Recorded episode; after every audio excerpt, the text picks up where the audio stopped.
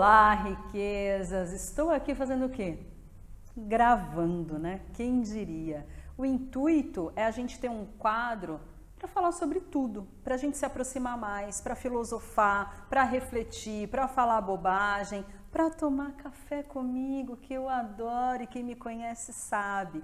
Então a ideia dessa partilha é fazer parte de um momentinho de vocês no sentido de dar uma desconectada, vamos tomar um café, tira uma pausa para si e a gente tem essa troca. Por isso que foi tão bacana as sugestões que vocês me deram lá no Instagram, porque vão ter histórias minhas que eu vou trazer, mas vou partilhar com vocês coisas do interesse de vocês também. Do fundo do meu coração, eu espero que você goste, aproveite porque é para você. Convido para uma pausa no seu dia. Vem comigo tomar um cafezinho e bater um bom papo? E hoje eu quero trazer para vocês uma história, na verdade uma reflexão minha sobre meu pé de maracujá.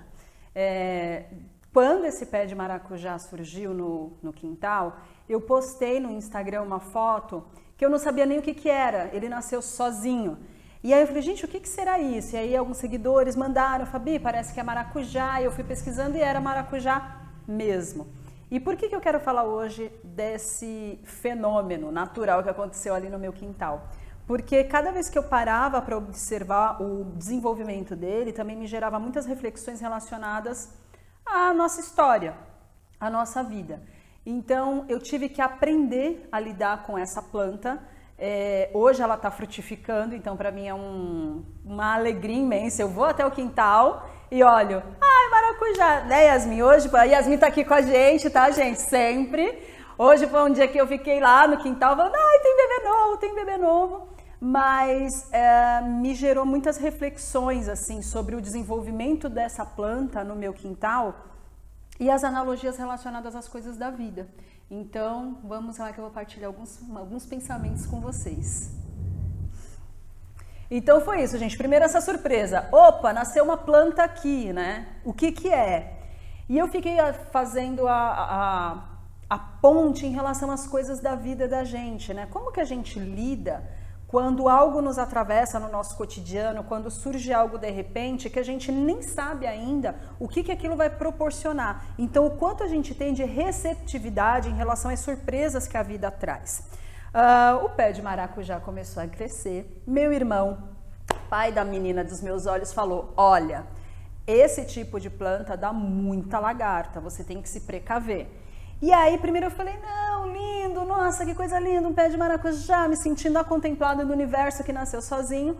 Passado um certo tempo, ele, ele rama, né? Ele começou a ramificar. E a minha primeira reflexão foi sobre isso: de tipo, nossa, vai dar trabalho meu Deus, esse pé vai crescer aí desgovernadamente, vai incomodar os vizinhos, eu vou ter que uh, enganchar ele em algum lugar. E minha primeira reação foi: acho que não quero. Eu acho que eu vou cortar o pé, ou eu acho que eu vou tirar. Fiquei tentando convencer meu irmão de levar para plantar no quintal deles, que é bem grande. Ele também, né, meio que acho que não, não quero. E, e aí, a minha primeira relação com esse pé foi de rejeição então veja, o universo me presenteou com algo gratuito e eu tive uma sensação de não sei se quero lidar com o trabalho que isso vai trazer para mim. E aí eu tinha esse desejo de, hum, eu acho que eu vou arrancar, mas não me sinto à vontade para arrancar, porque nasceu sozinho, hum, eu acho que eu vou doar ele para alguém e fiquei nessa reflexão durante um tempo. Veio a segunda reflexão. Quantas vezes a gente recebe um presente do universo e viciado no sistema da, das engrenagens da vida, a nossa primeira reação é rejeitar porque vai dar trabalho. Ah, não sei, não sei lidar, vou ter que estudar sobre isso, vai me dar trabalho. Quantas vezes o universo está te trazendo abundância e você está, ai, não sei se quero, hum, não sei, não conheço, não sei lidar com isso. Essa seria a minha segunda reflexão sobre meu pé de maracujá. Gente, eis que as borboletas chegaram. E aí, uma terceira reflexão. Ao mesmo tempo que eu achava aquilo lindo e encantador, nossa, que lindo, borboletas, meu jardim tem borboletas, e aquilo me trazia essa alegria do colorido, né? Até porque a borboleta ela é um símbolo muito forte na nossa psique. Ah, olha, ela estava botando os ovinhos dela já. ela já estava empesteando o pé de lagartas, né? E é bom a gente fazer um parêntese. É, tem isso aqui, carro, moto, vai acontecer, tá? É porque é natural, é um quadro natural para a gente se aproximar, faz parte do ambiente. Ih, Yasmin! Enfim, é bom a gente entender que nem tudo que também faz parte de um processo não é, vai te dar trabalho, vai ser ai, harmônico. Lagartas num pé de maracujá não é harmônico, gente, porque eram mais de 80 lagartas por semana que nasciam, que eclodiam dos ovinhos. Então, qual foi de novo a minha reação? Ah, tá dando trabalho. Não sei lidar com isso. Ah, eu vou ter que ficar aqui pageando o pé de maracujá a minha vida toda. Ah, não quero lidar com isso, vou arrancar. Pode ser que você reflita, não quero matar as lagartas, porque elas também fazem é, parte de um processo natural, né? É da natureza que as coisas aconteçam assim. Só que observar plantas se desenvolvendo traz para gente uma sabedoria muito sutil, né? Então, o que, que eu percebi da planta em si? Quanto mais as lagartas se multiplicavam nela e começavam a comer suas folhas, mais ela entrava no lugar de se defender. Porque é, a gente pode falar disso em outro vídeo, porque isso é uma sabedoria muito, muito antiga e muito, muito profunda. A inteligência das plantas, né? Tem muito conteúdo sobre isso, mas isso é raro as pessoas falarem, mas é muito profundo. O meu pé de maracujá começou a se defender do ataque das lagartas. Então, naturalmente, ele não floriu, ele parou de crescer e ele ficou estagnado. Quarta lição, né? Quando você tem alguma coisa que precisa da sua manutenção, da sua atenção, você sabe montar estratégias para organizar melhor o desenvolvimento dos seus projetos ou você vai deixar que a natureza resolva tudo por si sozinha? Porque às vezes você deixar que as coisas se desenvolvam nesse ritmo pode acontecer de aquilo que você estava esperando dar frutos estanque, porque precisou se defender de algo que você não interviu. E aí eu decidi intervir. Pausa para um golinho de café, porque foi para isso que eu convidei vocês para tomar um cafezinho. Que, como sempre, está uma delícia. Mirela, obrigada por essa xícara maravilhosa. Já um dia eu conto também a história da xícara e da minha amiga Mirela. Enfim, é, preparei ali um inseticida natural, uma amiga me ajudou com uma coisa, juntei com óleos essenciais, pesquisei na internet e me dei esse trabalho de, pelo menos dia sim, dia não, comecei a combater. Porque, gente, teve também uma solução que eu fui tentar e não achei bacana porque não combinava comigo. Então fica essa reflexão para as coisas da vida. Não necessariamente você tem que fazer o que todo mundo acha que você tem que fazer. Você tem que fazer algo que você tem que agir, mas que combine com você. Então, assim, tirar as lagartas do pé, elas já em estado de crescimento, e ou matá-las ou colocá-las numa solução, não me fez bem, porque não é da minha natureza. Então, aquilo me agrediu tanto quanto eu estava agredindo elas. Não falei, não. Se eu tiver que lidar com isso dessa forma, eu vou arrancar o pé. Mas aí deu certo, meu inseticida natural. Borrifava ali dia sim, dia não, dia sim, dia não. Os ovinhos pararam de eclodir ah, e tem um outro agravante também. Quando eu deixei né, um tempo ali decidindo o que, que eu ia fazer, e aí fica a reflexão para vocês também, uh, existe uma cadeia na natureza, né? Então o pé de maracujá vai atrair borboletas, porque ela quer colocar os ovos dela para perpetuar a espécie dela, e se eu não faço nada com aquilo, o que, que acontece? Eu vou atrair um predador da lagarta. Então, meu pé de maracujá não se desenvolvia mais, É aquela lagarta que a gente chama de lagarta de fogo, que é a que dá a borboleta laranja, que é bem comum. É, ela não é qualquer predador, porque ela é espinhenta, né? ela, ela machuca. Então, passarinho não preda essa lagarta. E sim, eu aprendi tudo isso observando, tá, gente? E o que começou a aparecer no meu jardim? Marimbondos. Por quê? Porque se eu deixar as coisas acontecerem naturais, para uma medida que está desenfreada, eu preciso de ações mais agressivas. A natureza se regula dessa forma. Então, eu, eu sem fazer nada, eu comecei a atrair uh, predadores mais agressivos para o jardim e ainda assim não ia dar, não ia resultar. Quanto tempo isso levaria? Quanto tempo o meu projeto Planta, Planta Vida, é, precisa para se desenvolver de uma forma natural, porque eu não estou afim de interferir com as minhas ações? Então, por mais que os marimbondos começassem a aparecer, é, eles não davam conta da quantidade de lagartas que eclodiam dos ovinhos da borboleta, né? Então eu comecei a tratar com meu inseticida natural e assim, com coisa de duas semanas, é, a planta começou a se regenerar e ela começou as folhas ficarem inteiras de novo e ele começou a crescer novamente. Até esse momento não havia nenhuma flor, mas ele começou a crescer, né?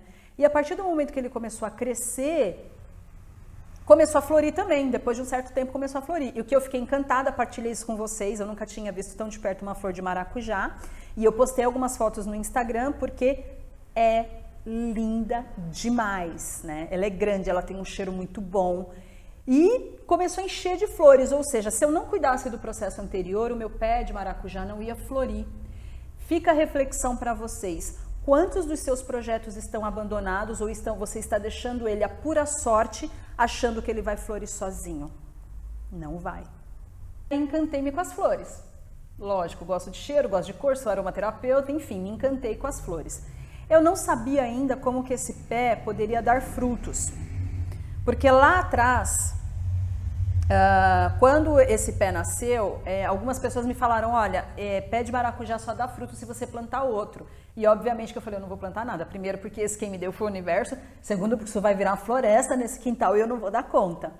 E aí eu olhei para ele e eu confiei no processo dele. Eu falei: não, deve ter outro jeito. Vou estudar sobre esse fenômeno. Mas as flores estavam lá e estavam belíssimas. E a partir das flores. Uh, o pé começou a atrair polinizadores.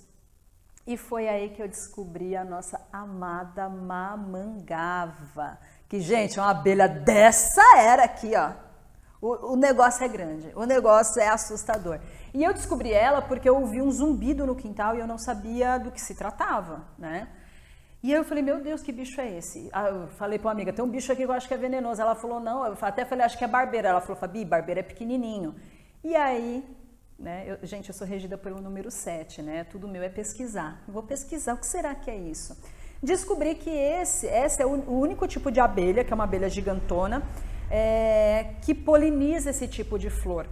Porque a africana ela vem também, só que o corpinho dela é pequeno para bater no polinizador e polinizar, a flor. E aí foi que eu descobri que é dessa polinização dentro da flor que nasce o maracujá. Eu não precisava de um outro pé de maracujá. Eu tanto poderia polinizar ela com a mão, porque tem, você vê direitinho, né, na pontinha, é muito lindo de ver a estrutura da flor. E a mamangava, ela é a única que quando ela entra para dentro da flor, ela, o pólen fica nas costinhas dela e aí ela sai polinizando outras flores sem nem perceber. Mas qual que é a reflexão que eu trago com a nossa amiga mamangava? É, a aparência das coisas, né? É, por que a aparência das coisas? Porque ela é um bichão gigante, porque a ferroada dela, se você ler na internet, é uma das mais doloridas. É, se aquilo enrosca no cabelo, gente, vocês não têm noção. Vocês não têm noção. O, perigo é grande. Mas tá, a Yasmin sai correndo. Ela vê as mamangabas no jardim e ela fala: Tia, eu vou ficar por aqui porque eu não dou conta desse bicho.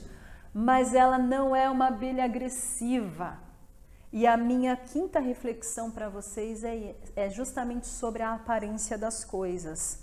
Quando a sua solução se apresenta de uma forma útil, mas não era exatamente o que você esperava, como que você lida com isso? Porque eu precisei pesquisar sobre ela, eu não sabia do que se tratava e de repente eu vi que ela ia ser a grande responsável pelas frutas no meu jardim. Olha que coisa louca e continuam vindo e são muito bem-vindas. E o que é mais, é, o fenômeno mais bonito disso é que mamangava em São Paulo não é comum.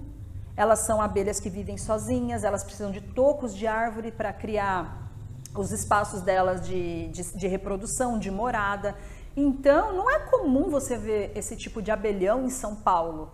E de repente eu tinha as mamangavas, elas não vêm em grandes números também, elas são abelhas solitárias, então vem uma ou duas por dia, mas diariamente elas estavam vindo polinizar o meu pé de maracujá.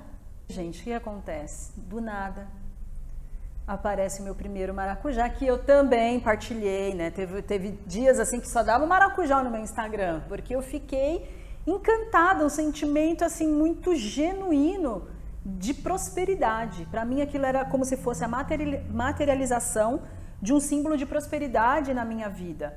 É, então aquilo me gerou uma felicidade, tipo, eu, Fabi, no quintal, extremamente feliz porque estava vendo um maracujá nascendo. Mas eu lembrei lá do começo, quando as pessoas falaram, não, mas esse pé não dá maracujá. Ah, não é assim que vai acontecer. E ali ele estava grande, robusto e onipotente. E depois deles, alguns outros vieram nascendo. E hoje foi um dia muito legal. É, hoje, o dia que eu estou gravando, né? Que foi o dia que também eu vi novos maracujás nascendo. Eles estão super bebezinhos. Percebi também que algumas, é, algumas flores caem, mas ela já está polinizada, porque o pé também não está forte, aí a gente entra numa etapa de manutenção da tua prosperidade. Tá, já foi feito todo o serviço, já começou a dar maracujá, e agora?